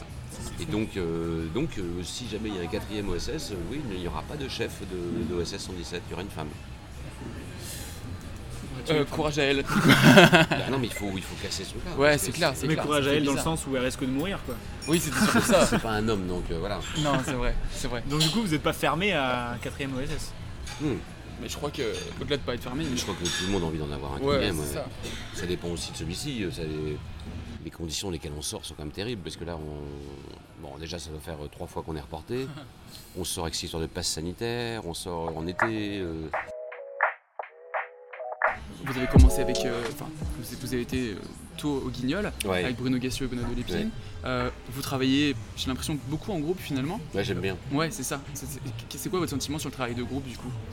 Euh, je, Ça bon, vous déjà, je suis nourrit, quelqu'un. Non, mais déjà, moi, je suis quelqu'un qui n'a aucune confiance en lui, donc c'est très difficile d'écrire tout seul. C'est vraiment très très difficile. Par exemple, pour écrire le troisième OSS, j'en ai vraiment bavé. Aussi parce qu'il y avait des circonstances qui n'étaient pas très faciles. hein. Euh, Vous étiez tout seul, là, sur, Ouais, OSS Ouais. Une grosse grosse pression, une grosse attente du public. euh, et moi, je suis fait partie du public d'OSS. Moi, je fais pas. Donc, c'est-à-dire que j'ai pas envie Vous d'être écrivez déçu. pour vous de, de base. Ben non, mais c'est vous vrai, rire, non, bien sûr, faire Et rire, puis j'ai pas envie d'être déçu, quoi, parce que moi j'adore OSS, j'adore le héros, j'adore Jean, j'adore. euh, voilà. Donc ça n'a pas été simple. Et je trouve que effectivement écrire euh, en groupe, c'est. Ça permet d'avoir des coups de mou. Voilà, c'est pas mal quoi. On n'est pas tout seul, je sais pas, je trouve ça très agréable. Et trois, c'est très bien. Parce que vous avez travaillé en collaboration aussi avec euh, Patrick euh, Timsit. Oh, beaucoup, oui, j'ai créé, j'ai euh, créé ces spectacles. Ouais, Ouais, ouais, vous avez écrit ces spectacles. Depuis et du- très longtemps, ouais. Et euh, quand on connaît le partenaire, euh, est-ce que c'est c'est- c'est c'est jouissif presque? Ah bah oui, bah oui, parce qu'on sait comment. euh, Patrick sait comment me déclencher, moi je sais comment le déclencher. euh, oui, bien sûr. Et puis surtout, il n'y a pas de tabou. quoi. C'est-à-dire qu'on peut sortir une blague de merde, c'est pas grave. Oui, ça, ça, c'est pas grave. C'est ça qui. est- Là, en ce moment, j'écris un film justement avec quelqu'un. Euh, et, et bon, bah, on a mis au début un petit peu de temps parce qu'on se connaît pas. euh, Enfin, on se connaissait un peu, mais pas. euh, Il faut le premier encart quoi. et oui, c'est ça. C'est comme un premier, trop, ouais. Tiens, je vais tenter telle blague. Oula, ça marche pas. Voilà. Bon, et voilà, il faut une complicité. avec Jean-André Leclerc sur le service de la France, on ne se connaissait pas du tout quand on a commencé à écrire. Parce que vous êtes, vous êtes trois à écrire sur Ouais, ouais. Et ah, ça a été une de mes plus belles expériences d'écriture. Vraiment, j'ai adoré cette série. Et euh, beaucoup plus la deuxième saison que la première, parce que pour moi la première a un problème de réalisation. Là. Elle est belle, mais elle est plus esthétique que, que narrative. La deuxième est moins, peut-être un peu moins belle, avec moins de d'ambition euh, esthétique, mais je trouve qu'elle raconte très bien. Et je regrette tellement qu'il n'y ait pas de troisième saison. Alors ça a failli se faire, quoi. Et... Ah, ça, ça ne ça, un- sera, ça sera pas pour Non. sûr. Ah, c'est sûr. C'est vraiment dommage. Alors c'est une série qui a marché, on a eu des prix, on a eu. Ah bah oui. euh, sur Netflix ça a fonctionné, on a un public euh, bah, dans votre tranche d'âge. euh, Et comment vous est venue l'idée justement de service euh, de la France c'est tout bête, c'est les coulisses d'OSS. C'est les coulisses. Ouais, c'est ça. Oui, c'est ça. Le- Je trouve la première saison, euh, c'est surtout sur euh, l'indépendance des, des pays euh, à cette période-là. Et je trouve la saison 2, c'est plus l'indépendance de, de l'humain en général, quoi, de C'est la l'indépendance de, la- rupture. de la femme, euh, de, C'est la- de l'homosexualité. et, Ah, mais c'est euh, tout. Parce que je C'est- trouve l'évolution des personnages féminins est, est- est très, est très forte euh, dans, Alors, dans c'est, la saison 2. c'est lié à plusieurs choses. On n'était pas convaincu dans la saison 1 par les personnages de Claiborne, donc euh, on trouvait que ça fonctionnait pas. Donc euh, bah, malheureusement pour la comédienne, on a arrêté le rôle. Ça a été un peu difficile, mais voilà, on trouvait que ça ne marchait pas. Et on trouvait en revanche que Marie-Jo était super, donc ça nous amusait qu'elle devienne agent. Et on trouvait que la femme du colonel était super. C'est-à-dire qu'elle a eu euh, peut-être deux scènes dans la première saison et elle était top. Et donc on a eu envie de... Alors ce qui est drôle, c'est qu'évidemment la femme du colonel dans la série, on est en 60, euh, bah, elle est habillée en 60 et tout ça, elle fait euh, bobonne quoi, bobonne quinca. Voilà, et dans la vie, euh, cette comédienne Stéphanie, c'est une très jolie femme qui fait beaucoup plus jeune et machin, donc on s'est dit tiens, on a envie de lui faire faire une sorte de, de coming out, enfin de... Voilà. Et finalement, c'est l'Algérie va se séparer de la France, ou la France va se séparer de l'Algérie, comme on veut. Euh, la femme du colonel va se séparer de son mari. Euh, euh, Marie-Jo va se séparer de Callot. Et en fait, c'est un tout. C'est l'émancipation, la rupture. Et la série ne parle que de ça. Voilà. Et ça nous amusait beaucoup. Et alors, il y a un truc dont on est euh, vraiment fier, c'est l'épisode sur l'homosexualité. Donc, il y a cette chanson-là, mais il y a aussi. euh, Où ils se dans le bar. Dans le bar, voilà. Vous avez envie de vous retrouver à vous occuper de la maison pendant que madame ira travailler? Vous avez envie que madame soit monsieur et que monsieur soit madame? Vous avez envie de donner le biberon à vos marmots, Merlot? Vous avez envie que votre femme conduise votre voiture, qu'elle vote aux élections? Femmes votent. hein. Et vous croyez qu'elles sont plus heureuses pour autant? Une femme moderne, Merlot. C'est une femme qui pense qu'un homme devrait pouvoir être une femme. Et inversement. C'est absurde. Quand on vous entend parler de cette série, on sent que vous avez une affection particulière pour ça. Euh, J'ai l'impression que c'est votre œuvre peut-être la plus personnelle. Vous diriez aussi que c'est ça? Oui. Ouais. Avec le premier OSS, oui. Ok. Oui, oui, c'est vraiment. euh, C'est vraiment quelque chose. euh, Alors il y a dans Au service de la France, je connais des gens qui préfèrent Au service de la France à OSS par exemple. C'est assez marrant parce qu'il y a un côté plus clown dans OSS qu'apporte Jean et que des gens aiment moins. Il y a des gens qui aiment moins le côté euh, extraverti euh, des choses et les gens trouvent que Au service de la France est plus raide, un peu plus dur, un humour un peu plus vachard. ou- Et moi je n'ai pas de préférence entre, entre le premier OSS ou le dernier et la série. Mais j'avoue que c'est un truc que j'ai pris un plaisir dingue à écrire. Mm. Mais aussi parce que euh, cette longueur, pouvoir, euh, voilà, pouvoir tirer des histoires d'amour, pouvoir mettre des. Construire plusieurs, plusieurs histoires en une finalement. plusieurs histoires et puis aller parler de trucs qui n'ont pas tellement d'intérêt euh, a, a priori et c'est ça qui m'amuse. euh. et puis il y a la rencontre avec ses comédiens aussi. Et puis aussi la place du scénariste qui fait que vous savez que votre texte, votre texte va être respecté. Parce que vous êtes sur place en plus là. Moi j'étais sur place, oui. Ouais, oui, ouais. ouais, j'étais sur place tout le temps, ce qui est épuisant. Et euh, l'étape euh, avant l'écriture, tout ce qui est recherche, parce que pour faire euh, une série euh, ou euh, même OSS, c'est quand Oui. même des sujets assez sensibles, avec des vannes assez sensibles. Euh, comment vous arrivez à taper sur tout le monde mais en vexant personne? Alors je sais pas si c'est avec ce personne, je pense que c'est surtout que comme OSS est à la mode, ceux qui sont vexés, osent pas le dire. Sur le troisième, je sais qu'on a eu beaucoup de témoignages d'Africains, notamment, ou de gens d'origine africaine, très très favorables au film. Donc ça, c'est plutôt chouette. Quoi. Donc euh, on a évité les écueils et tout ça. Euh, ben, moi, pour le... Tout est dans le titre, ce que je vous disais tout à l'heure, c'est-à-dire que ça se passe pas en Côte d'Ivoire, ça se passe pas au Congo, ça se passe pas au Gabon, ça Ouais, se passe Vous en visez Afrique. personne mais vous visez tout le monde Mais c'est pire. Ouais, c'est pas plus bah oui. raciste que ça, Bah, c'est clair. l'Afrique. C'est comme quand les Américains disent Ah, j'étais en Europe. On dit Oui, d'accord, mais enfin, t'étais où en Europe oui, c'est ça, Tu sais, je suis allé à Paris, la capitale, là, puis après, je suis allé. euh, Bon, voilà. Et s'il n'y a pas plus raciste que ça. Donc, ça, c'est vraiment. Et puis, j'ai regardé euh, beaucoup, beaucoup de trucs sur les clichés. Qu'est-ce que les Africains ne supportent pas qu'on dise d'eux, euh, voilà. Et donc, j'ai tous mis. Et il y a le côté historique aussi. Est-ce que vous aimez cette période déjà? Euh, non. Non, pas spécialement. Pas spécialement. C'est arrivé comme ça Les années 80, c'est pas du tout un truc. Les années 60, ça m'amuse parce que parce qu'on a une vision des années 60 qui est erronée. est- un peu, euh, ben, on pense que les années 60, c'était euh, la Dolce Vita, La belle vie. euh, la belle vie, la croissance. la magie. Non, c'était pas vrai. Ça, c'est aux États-Unis. Ouais. En France, il y a eu de la croissance, mais de la croissance, on sortait d'un pays en guerre et en ruine. Et euh, mes parents me racontaient, moi, dans les années 60, je me souviens d'une phrase de ma mère qui me dit euh, ma mère me dit, euh, il n'y avait rien. Il n'y avait rien à acheter, ça tombait bien, on n'avait pas d'argent. aussi, on voit qu'il y a un choc culturel dans la série, mais un choc aussi euh, générationnel. Euh, parce que nous, on a ce regard de, euh, des années 60 avec la période actuelle, pareil pour OSS. Est-ce que du coup, pour revenir sur l'OSS qui va sortir, le fait d'a- d'amener un, un agent plus jeune, ça va dans ce sens? Ah bien sûr. Et oui, ça va dans ce sens, c'est pour montrer que les années 80 c'est très très différent des années 60, quoi. très très différent. C'est le début justement un peu de cette consommation, c'est le début de l'argent roi, euh, c'est euh, une époque où on pouvait faire plein de choses qu'on ne peut pas faire aujourd'hui, mais ça ne veut pas dire que c'est bien. hein. Parce qu'il y a quand même plein de choses qu'on faisait qui étaient très très très dangereuses. C'est l'époque avant Sida, c'est tout ça, bien sûr. Et, euh, et de montrer un mec des années 60 là-dedans, c'est quand même un poisson en dehors de l'eau. Bien sûr, et Niné apporte une modernité. Qui... Et est-ce qu'il aura ces clichés des années 80 justement?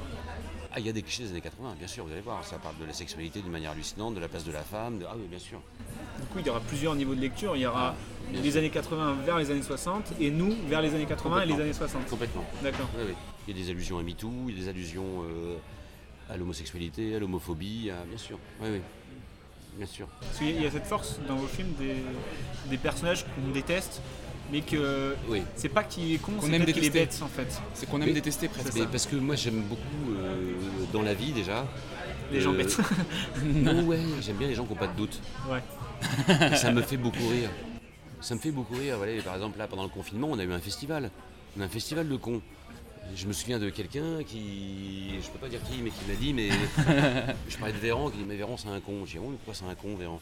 Mais parce qu'en France on fait n'importe quoi, parce que regarde ce qui se passe en Suède, machin, euh, l'immunité, le je sais pas quoi. Bon bref, bon en Suède c'était une catastrophe le truc. euh, voilà. et j'adore les gens qui savent. J'adore les gens qui savent. Aucun doute. Et ceux qui en plus non seulement savent, mais qui vous prennent pour un con, genre oui non mais oui, non, c'est plus compliqué que ça. J'adore ça. J'adore les gens qui n'ont pas de doute, j'adore les gens qui se. Enfin j'adore. Avec des guillemets. Ouais. Les gens qui De se loin. Les gens qui se kiffent. Les gens qui se kiffent, euh, j'adore voir les gens qui se trouvent beaux, les gens qui se trouvent brillants. les- C'est un truc qui m'a toujours fait rire. Et donc vous mettez ça dans vos personnages. Mais ouais, Ah je ouais. me dis, mais comment on peut être content de soi comme ça J'adore ça. Mais en fait, c'est pour ça que, enfin, selon moi, c'est pour ça que vos personnages marchent, notamment celui d'OSS, etc. C'est qu'on l'identifie facilement, pas sur les propos qu'il tient, euh, parce que bah, c'est des propos datés, euh, forcément, de par le film. Mais par contre, c'est vrai que je pense que ça nous rappelle tout de suite euh, peut-être quelqu'un, même de façon inconsciente, qu'on a croisé dans la rue, quelqu'un même de notre famille, quelqu'un de. Ah ben nous, c'est. C'est pour ça que ça fonctionne, je crois. Nous, Chirac et même OSS, hein, euh, c'est- c'était nos- pères. Parce Ouais. que moi, moi, j'ai un père qui a l'âge de Chirac à peu près, enfin l'âge qu'aurait Chirac aujourd'hui, un peu plus jeune. Et Benoît et Bruno, pareil. Et nos pères étaient d'une génération euh, hallucinante. C'est-à-dire euh, macho, euh, le mec qui bosse, la femme qui l'attend au foyer. c'était quand même cette génération-là, quoi. C'était l'homme. L'homme, quoi. dans tout le sens terrible du terme. C'est-à-dire, euh, les enfants parlaient si on leur disait de parler, euh, les enfants ne comptaient pas, euh, seule la vie de l'homme comptait. Voilà, moi, mon- nous, on a déménagé, quand j'étais gamin, on a déménagé 16 fois. Parce que au gré des promotions de mon père. Voilà, c'est ça. Et on se demandait pas si les gamins, ça les faisait pas chier de quitter ses potes, quoi, de quitter leurs potes. C'est c'est ça. Ce sont ces hommes-là, quoi. Dernière question. Euh, on a l'habitude de terminer par euh, ce qu'on appelle les, les rêves du futur. Donc, c'est-à-dire. Ah oui, mais alors ça, je, je sais que vous faites ça, mais je ne pourrais jamais, jamais je pourrais vous dire ça, ça va être les références du futur. Je n'en sais Mais c'est rien. quoi alors ce que, qu'est-ce que vous, vous consommez culturellement en ce moment, on va dire Alors, euh, Une bah, BD, c'est- un livre, de la une- musique. C'est une période très particulière en ce moment. Donc, euh, en- j'ai consommé beaucoup de séries. euh, je me suis abonné à Netflix alors que je, je refusais de m'abonner à Netflix. Ça y est, vous avez craqué. J'ai craqué, mais je vais décraquer. plutôt aimé les films de Netflix. D'ailleurs, on parlait tout à l'heure de Mank. euh, J'ai bien aimé aussi euh, Pieces of a Woman. Je sais pas si vous l'avez vu. J'en ai entendu parler très- il y a très, très Woman, peu de temps, là, ouais. que je trouvais super. Avec cette comédienne qui est géniale, qui joue la reine, euh, la princesse Margaret dans, dans The Crown. Voilà. Bon, j'ai vu The Crown, évidemment, que j'adorais. Et euh, j'ai vu une série sur Canal que j'ai trouvé formidable. C'est pas tellement partagé ce que je vais vous dire. C'est OVNI. Tu connais le GEPAN, groupe d'études des phénomènes aérospatiaux non identifiés? Pas les ovnis, quoi. Tu prends la tête du GEPAN. Moi, j'y connais rien en ovnis. Mais il existe vraiment ce bureau? Moi je croyais que c'était une blague. Donc il était comment ce vaisseau? L'invasion a déjà commencé? Commandant Valérie Delbros, direction de la sécurité militaire. Arrêtez de poser des questions. Mais tu t'occupes des ovnis, toi, non? Le travail, c'est plus important que moi. Eh ben disons que... J'ai pas bonjour. Préparez-vous à être bousculé dans vos certitudes. J'ai adoré OVNI. Parce que bah, l'ambiance, la- les couleurs, les musiques. C'est la- pas étonnant euh, que ça vous plaise. Et puis le Poupeau, il est, euh, incroyable. Est incroyable. Euh, la direction artistique est incroyable. C'est d'une beauté dingue. C'est par moments poétique et onirique. Ouais, C'était vraiment mon coup de cœur aussi, moi, de, de ce début d'année. là. euh. Je trouvais ça euh, vraiment incroyable. Et honnêtement, quand je suis retourné au cinéma, euh, je vais beaucoup au cinéma, j'ai- j'étais soulagé. Quoi, parce C'est quoi le dernier film que vous avez vu? Alors, le dernier film que j'ai vu, c'est Annette, voilà, de, de Léo Scarax, euh, que j'ai trouvé vraiment bien. Moi, j'ai moi, j'ai été partagé en fait. Oui, Parce moi que aussi. Un coup, j'avais un- quelque chose de grandiose devant moi. Oui. Et peut-être la minute d'après, je m'ennuyais un peu. C'est et, ça. et ça faisait que par vague en fait. Et euh, quand je suis ressorti, je fais waouh, qu'est-ce que je viens de voir quoi. Avec des moments hallucinants sur le bateau, sur euh, des moments dingues. La scène de fin est dingue en prison, des choses comme ça. Avec une histoire que je ne comprends pas trop bien, à vrai dire. euh, Ça fait opéra en même temps. Ouais, c'est des chansons quand même vraiment pas mal. Et puis, euh, non, je sais pas, les références, je sais pas. Je crois que C'est déjà très bien, Franchement, hein. euh, Ouais, on a fait bien. le plein de références ce soir. On a Ah de si, il y a quand même un truc, je ne sais pas pourquoi.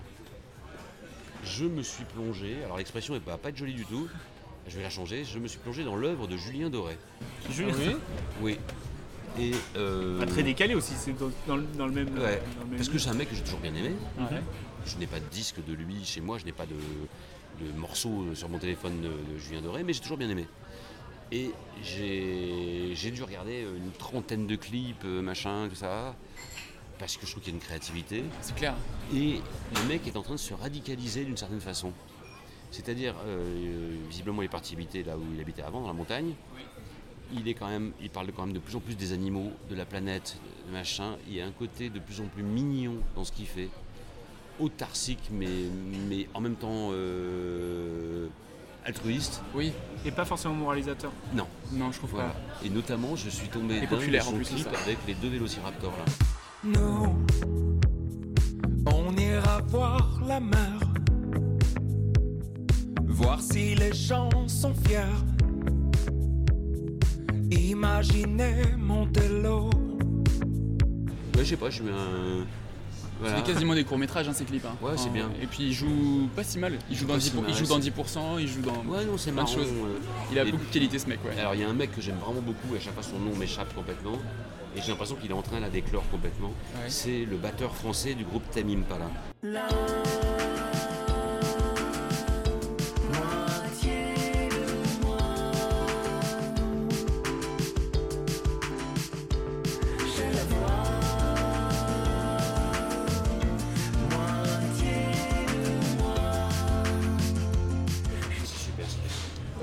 Ça c'est ça c'est Bah, ça c'est du futur. qu'on a hein. fait le plein de rêves là. Bon, bah, Ah, voilà. Euh, et on peut. euh, vous actu, hein, on, on sait ce que c'est, c'est OSS 117.3. Ouais. Est-ce qu'il y a autre chose ou- Oui, alors euh, j'écris un film en ce moment qui me fait beaucoup rire euh, et sur lequel, euh, mais vous, ça va peut-être pas vous parler, donc il y a une pédagogie à faire. Et, euh, euh, parce que depuis la saison 2 de la France, j'avoue que j'ai pris plaisir à écrire des trucs un petit peu sentimentaux. Et je me suis dit, bah oui, on peut écrire, même dans un, dans un film débile, même dans une série où, où les gens sont quand même. euh, on est quand même pas loin de l'absurde, du kafkaïen, de tout ça. Euh, D'ailleurs, les épisodes qu'on préfère les gens, c'est les, gens qui, c'est les épisodes qui se passent dans les pays de l'Est. Parce que c'était. ouais. Et, euh, et j'ai vachement aimé écrire ces scènes d'amour, là. Et là, j'écris avec un auteur qui s'appelle Simon Jablonka. Et euh, on écrit une, pardon, une sorte de comédie romantique, mais c'est pas vraiment une comédie romantique, je sais pas comment dire. C'est un film, c'est une comédie euh, qui se passe dans les années 80 parce qu'elle parle des motocrottes. Les motocrottes. Que les motocrottes Oui. Voilà. Et donc on parle de l'inventeur des motocrottes. Et on invente une Ah histoire oui. d'amour entre lui et quelqu'un d'hyper connu qui existe vraiment, dont je peux pas vous donner le nom. D'accord. Et, euh, et la raison d'État fait qu'ils ne peuvent pas être ensemble. Et, euh, et on les envoie en Irak pour vendre des motocrottes à Saddam Hussein qui envahit l'Iran. Après, Le voilà, pitch est voilà. incroyable. Voilà. Ah, le pitch me fait rêver. Ah ouais. Et euh, Saddam Hussein donne des conseils, des conseils amoureux à notre héros et tout ça sur une terrasse à Bagdad. Enfin bon, c'est assez marrant. C'est vraiment très marrant. Et je prends un pied dingue avec ça. Et c'est un film sentimental. Donc on a une histoire d'amour impossible au milieu et dans cet univers absurde, voilà. Et euh, bah, je l'écris encore cet après-midi là. Et, euh, ouais, et, et c'est produit par TF1 Studio, donc c'est un film de cinéma qui sera produit par TF1. Ça va sortir au cinéma. Ça Ouais. sortira au ciné. Ok. Ouais, ouais. 2022 à peu près on espère ou 2023 quoi. 2000, euh, il faut Oui, que, il faut que tout sorte. Bien sûr, bien sûr. Il faut que tout sorte. Il faut laisser, laisser sortir tout ça et après. Nous, on va être prêts assez rapidement parce qu'on écrit vite, euh, vraiment vite. Et vraiment, euh, alors on a fait lire, notamment j'ai fait lire aux auteurs de la série, et les échos sont formidables. C'est un projet vraiment. euh, alors ça peut être Philibert, hein, ça peut ne pas intéresser personne, hein, c'est ça le problème, mais bon. Ouais, nous on était là pour Philibert. Ouais. euh, et euh, pour la musique, euh, j'ai évidemment. euh, J'en ai parlé à Nicolas Godin, vous voyez qui c'est Nicolas Godin, c'est le mec qui a fait la musique de notre série, et c'est un mec du groupe R. Voilà.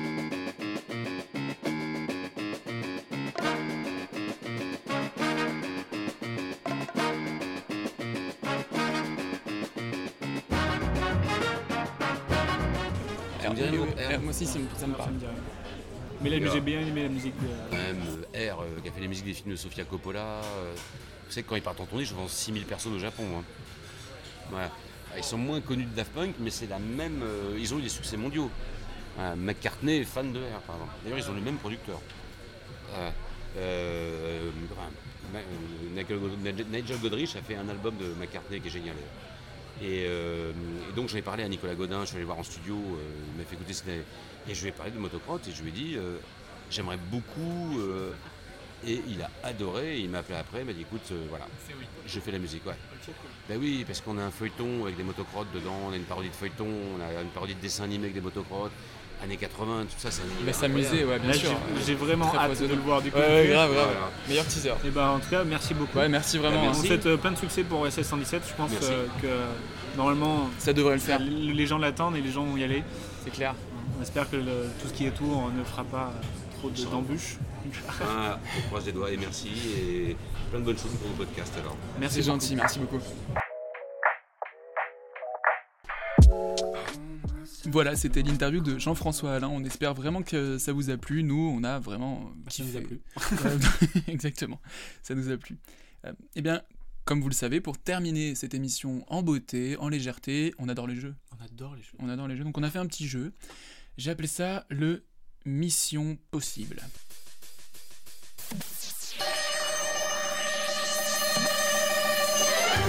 Miss. Wow. J'aime bien les noms de jeux comme ça. Donc je vais vous faire un petit pitch de film qui n'est pas du tout un film d'espionnage, mais je vous le présente sous le format Mission Impossible avec le générique de Mission Impossible tout de suite. Votre mission, si vous l'acceptez, est de ne laisser personne seul pour Noël. Si une personne suicidaire vous appelle, gardez-la au téléphone. Si la voisine est coincée dans l'ascenseur, sortez-la d'ici. Si votre amie, pas très fut-fut, vous demande de l'aide car elle est poursuivie par son mari cinglé, aidez-la. Et surtout, surtout, ne bouffez pas ces gâteaux qui puent et qui ressemblent à des crottes de chien comme votre voisin du dessus vous a apporté. Alors je dirais, je laisse un petit peu de temps pour que les auditeurs se devinent, mais je dirais le Père Noël est une ordure. Oh bravo, Oh, oui. c'était très dur. Oh, ah. Bravo, bonne réponse Romuald. Je suis vraiment premier degré là, je, je joue ma vie. là. Ah, je sais, je vois. Surtout que j'essaye, tu vois, de mettre un petit peu plus de- d'enjeu pour que te perdre un peu, mais Ah non, non, mais moi, ça, ça marche pas avec moi. j'essaye avec le deuxième. Votre mission, si vous l'acceptez, est de ne rien glander du tout de votre journée, et ça vaut pour toute la famille. Comptez sur un coup de chance, comme pourquoi pas gagner à la loterie. Et si jamais ça arrive, profitez-en pour partir. Ne rien glander toujours, mais à Monaco. Une fois là-bas, rachetez le club de la ville. Prochaine mission, devenez président de la France. Alors j'ai aussi. Ouais. Je dirais les tuches. Les tuches, exactement. Il est en les forme. tuches. Il est fort, il est fort. Est-ce que je vais réussir à le piéger avec le troisième? J'en suis pas Mhm. sûr, mais essayons. Votre mission, si vous l'acceptez, est d'aider une égyptienne qui est empêtrée dans un pari un peu surréaliste qu'elle a passé avec un mafieux italien à la fin d'une discussion tendue. Pour elle, vous devrez construire le plus gros bâtiment jamais construit dans le monde dans un temps très court. Si vous réussissez, l'architecte qui vous a embauché deviendra riche, et l'Italien sera obligé de concéder que l'Égypte, euh, bah, c'est plus fort que l'Italie. Attention, pour cette mission, vous n'avez pas le droit à votre gadget favori. Trois mois? Je dirais Astérix et Mission Cléopâtre. Eh ouais, mission, tu as vu, j'ai essayé de... de- Ah, mission Cléopâtre. eh. Mission impossible Cléopâtre. Ouais, mission possible finalement. Mission possible de répondre à trois euh, de, mes, euh, Mm. de, de mes, de, mes petites, euh, de, mes, de mes petits piles. Donc bravo Romuald, Eh tu ben, as réussi ce jeu haut la main. J'étais vraiment stressé. hein. Je t'ai vu, je t'ai vu. Et bah j'ai gagné. Tu as gagné. J'ai fini le jeu, ça y est. Hop là, tu as le droit de revenir. Et pour finir, Ouais.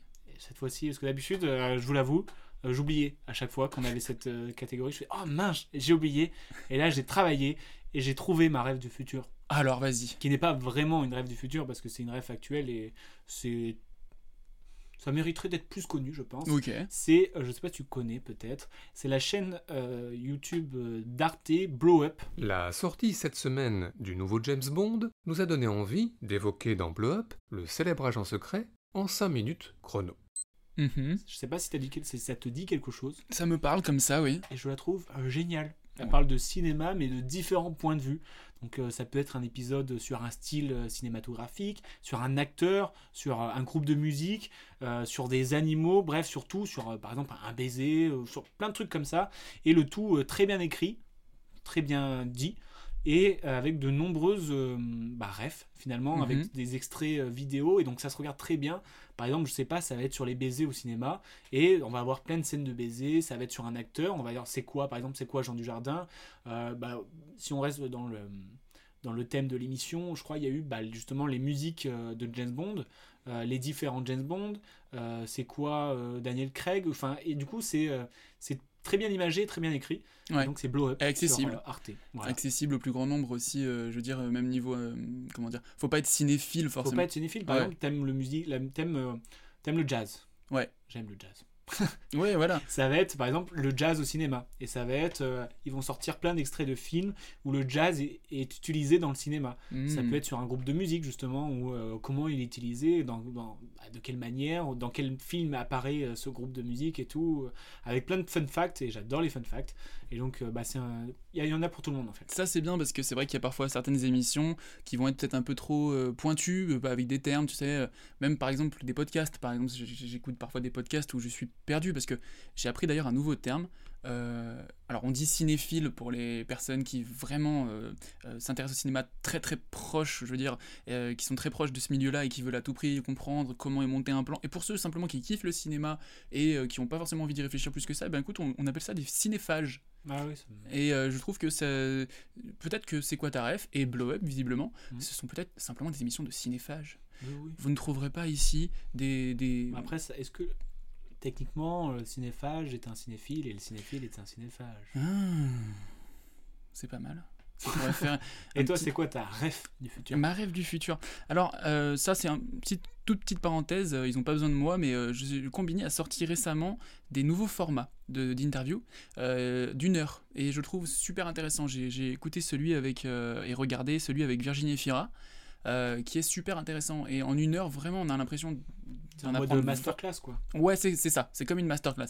Et on a vraiment l'impression d'en apprendre euh, beaucoup plus. Alors c'est sympa, les petits Fast and Curious, etc. etc. C'est des petites pastilles comme ça euh, que tu regardes euh, quand tu vas aux toilettes, quoi. hein. Mais par contre, quand tu, quand tu regardes ça, par contre, pendant une heure, euh, c'est quand même, on va, plus, on va dans, dans les choses plus profondément. Il y en a un avec Virginie Fira, il y en a un avec Tahar Rahim. Euh, voilà, n'hésitez pas, c'est sympa. Petite parenthèse fermée, ils n'ont pas besoin de moi pour faire leur pub. Euh, par contre, je voulais un petit peu changer de, YouTube, du podcast, et j'ai envie de vous parler d'un rappeur, un rappeur pas très connu, qui s'appelle Thibaut Maillard, et son nom d'artiste, c'est L'Orage, et je l'ai découvert il y a déjà 4, ans. Euh, je trouve que, je me suis dit en 4 ans, il y a 4 ans déjà, je m'étais dit, il va percer, je serais trop content d'être le premier à, à le, à le connaître. Vas-y, fais écouter un peu. Vas-y. On estime de moi qui aimerait que je me coupe la langue et voudrait entrevoir au moins une fois une petite étincelle de talent. J'ai du mauvais sang, je prends chaque remarque dans le mauvais sens. C'est comme faire un plein de diesel dans mon essence. Un rap dit à demi-mot comme le sourire à demi-mort. Et on n'en branle pas une, mais on voudrait le succès à Robert De Niro. Je regrette d'avoir fait la fête quand le soleil se lève. Et chaque semaine, les mêmes résolutions se soulèvent.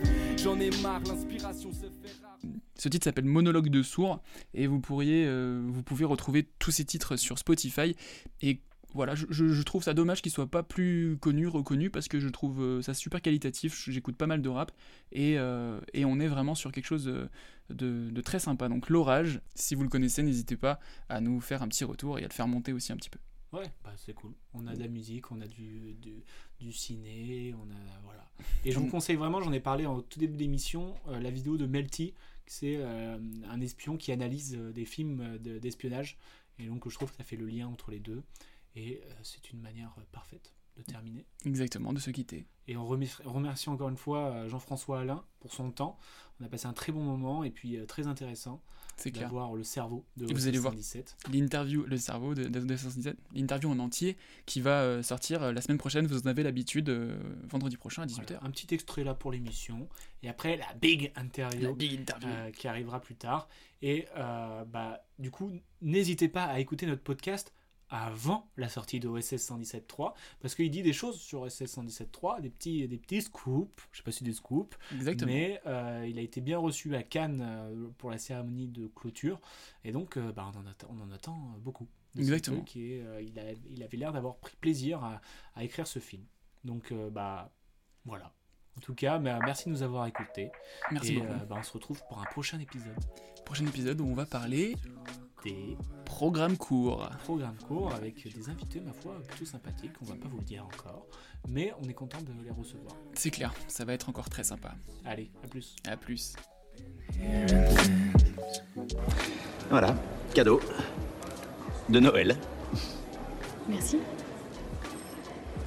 Non, je dis cadeau de, de Noël. C'est parce que c'est par rapport à mon prénom. Oui, c'est ce que j'avais compris. Oui. Dis donc, il y a- aussi les boules. De Noël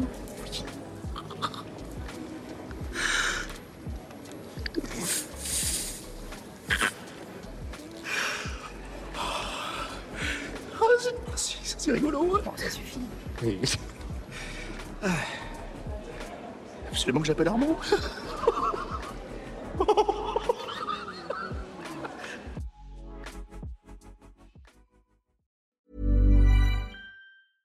Planning for your next trip?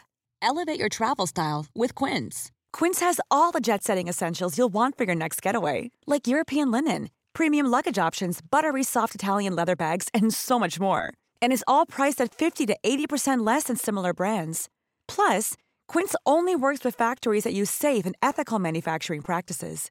Pack your bags with high-quality essentials you'll be wearing for vacations to come with Quince. Go to quince.com/pack for free shipping and 365-day returns.